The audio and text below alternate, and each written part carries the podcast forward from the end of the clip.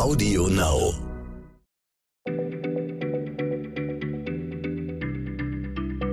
Schneller Schlau, der tägliche Podcast von PM.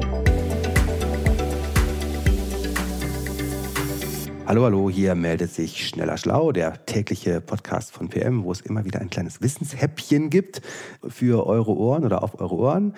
Mein Name ist Jens Schröder, ich bin der Chefredakteur von PM und bei mir sitzt Christiane Löll wieder mal, unsere Medizinredakteurin, der ich heute mal eine Frage stelle, die ihr wahrscheinlich schon oft gestellt worden ist. Das fragen nämlich alle irgendwie immer, äh, nämlich, was hat es mit dem, mit dem Schluck auf auf sich. Ich habe äh, letztlich tatsächlich gelesen, irgendwo, ein Amerikaner soll 69 Jahre lang gehickst haben.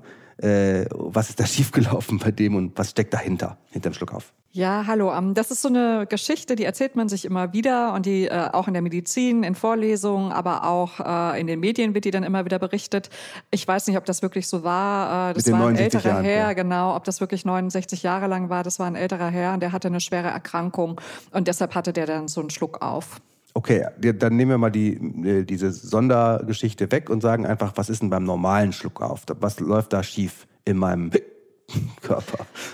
Also das liegt zum einen mal am Zwerchfell. Ne? Das mhm. ist dieser große Muskel zwischen Brustkorb und Bauchraum, ähm, der praktisch diese beiden Körperregionen trennt und der zieht sich plötzlich zusammen. Und der Muskel ist eigentlich dafür da, dass man ein- und ausatmen kann, unterstützt also die Atmung. Mhm. Und dafür geben ihm verschiedene Nerven äh, das Kommando. Und äh, zwei der Nerven, die ziehen auf jeder Seite am Herz und am Magen vorbei. Und wenn im Magen irgendwas nicht stimmt, also zum Beispiel wir haben zu schnell oder zu kalt oder zu heiß getrunken oder gegessen, dann bekommen das die Nerven mit und das Zwerchfell zieht sich zusammen. Mhm. Das ist also eine Art Reflex. Ah, okay. Und dann zieht sich dieser Muskel zusammen und dann macht es dieses Hicks-Geräusch, das Zwerchfell. Nee, der äh, Zwerchfell, das macht kein Hicks. Das machen äh, die Stimmbänder und die Stimmlippen ah. in unserem Kehlkopf. Ne? Das ist dieser knorpelige Teil äh, im Hals, ähm, am Übergang zwischen Rachen und der Luftröhre. Und äh, die Stimmbänder und Stimmlippen sind einerseits dazu da, äh, dass wir sprechen und Geräusche machen können, mhm. aber die sind auch dafür da, äh, dass kein Essen oder Flüssigkeit in die Lunge gerät, ne? weil das ist ja gefährlich. Mhm. Und wenn das Zwerchfell jetzt ungewollt hüpft, macht die Stimmritze im Kehlkopf ganz schnell dicht. Wupp, äh, damit da nämlich nichts Falsches in die Atemwege gerät. Und das ist also ein Schutz.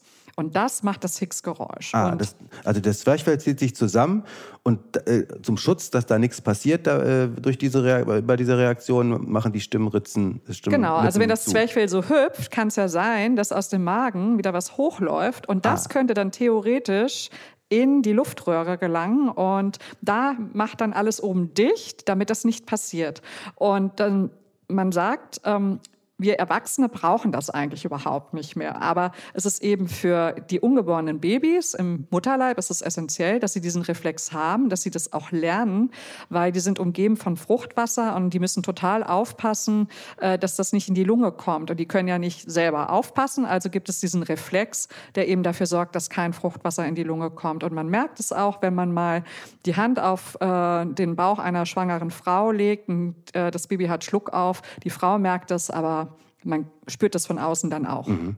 Okay, also ein Reflex, der aus äh, embryonalen oder aus Zeiten im Mutterleib herrührt, wo er mal sehr nützlich war, äh, der nämlich dazu führt, das Zwerchfell hüpft und äh, der Reflex äh, äh, geht dann weiter zum Kehlkopf, wo die Stimmritzen verschlossen werden, damit dann ja nichts genau. in die Lunge fällt. Okay, kannst du jetzt auch noch, äh, nachdem wir es jetzt verstanden haben, wie es funktioniert, sagen, wie wir es wieder wegkriegen, wenn wir es einmal haben? Also da habe ich mich mal in der Redaktion umgehört, äh, was die Leute da so abenteuerliches veranstalten. Und ein junger Kollege sagte, äh, also am besten hält man den Kopf unter Wasser. Und ähm, das finde ich aber nicht praktikabel und auch ehrlich gesagt so ein bisschen morbide. Äh, der andere, der schwört Stein und Bein siebenmal konzentriert schlucken Natürlich. und dann ist der Nervkram vorbei.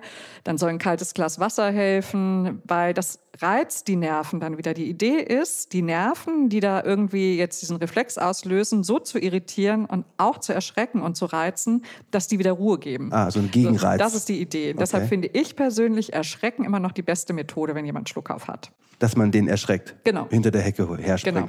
Okay, also damit wir nicht 69 Jahre Schluckauf haben, äh, immer schön einen, einen äh, Erschrecker hinter der Ecke postieren, der dann äh, hervorspringen kann. Dankeschön für die Erklärung. Hat sehr Spaß gemacht. Tschüss. Bis dann. Tschüss.